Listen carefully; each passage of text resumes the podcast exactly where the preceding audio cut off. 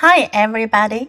今天我们要读的是海尼曼 G1 系列 Book Sixty Nine, The Big Storm. First, listen to the book. The Big Storm. A storm was coming. Orson did not like storms. He ran under the table. The storm was getting close. The sky got very dark. Orson hid behind a chair. It started to rain. Big, fat raindrops hit the window. Orson went behind the sofa. It rained harder. Orson squeezed behind the plant. But he did not fit. A big ball of light lit up the sky. Orson did not like that at all. He hid behind the door. The storm was very loud. It hurt Orson's ears. Orson crawled under a rug. It rained and rained. Orson hid in back of the basket. The lights went out. It was very dark in the house. Then Orson hid in the best place of all. This is one of Orson and Taco series. 这本书呢是奥尔森和 Taco 系列的一个故事，还记得吗？Orson and Taco 他们是两只狗狗，他们是好朋友。The big storm, storm 是暴风雨。The big storm 很大的暴风雨，很猛烈的暴风雨。A storm was coming，暴风雨要来了。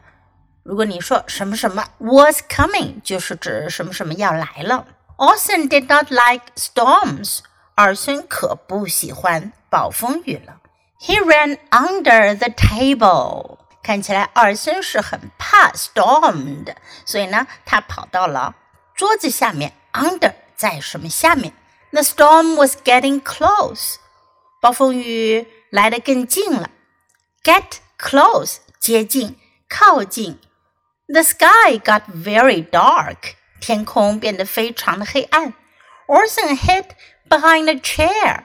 Hid 是 hide 的过去时，表示藏了起来。他藏在了椅子后面。Behind 在什么后面？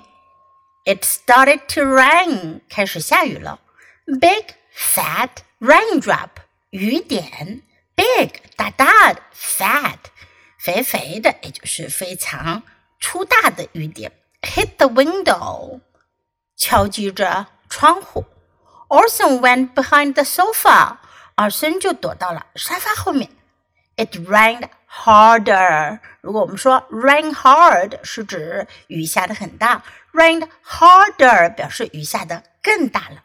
Orson squeezed behind the plant，尔森就挤到了植物后面。behind the plant。Squeeze 表示挤、钻进去，因为在植物的后面空间很小，所以用 squeeze。But he did not fit。可是呢，他挤不进去，他不合适，因为那太小了。A big ball of light，一个很大的球形闪电，lit up the sky，燃亮了天空。Orson did not like that at all。二是一点也不喜欢那个，not at all 表示一点也不。He hid behind the door，他躲在门后。The storm was very loud，风暴的声音非常的响亮。It hurt Orson's ears，它让尔森的耳朵都痛了。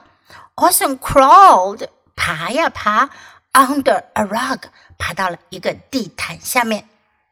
It rained and rained. 雨下了又下。Orson hid in back of the basket.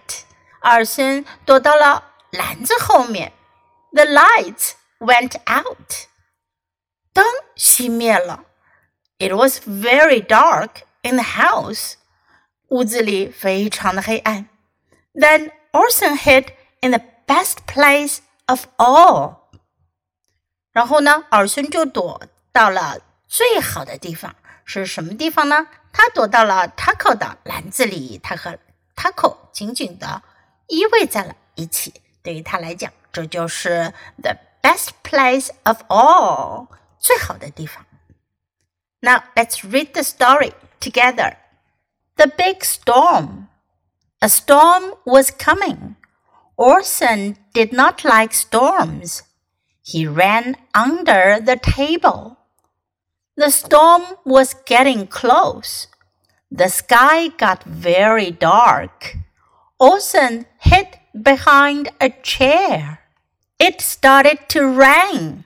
Big, fat raindrops hit the window.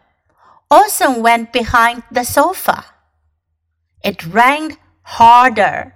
Orson squeezed behind the plant. But he did not fit. A big ball of light lit up the sky. Orson did not like that at all. He hid behind the door.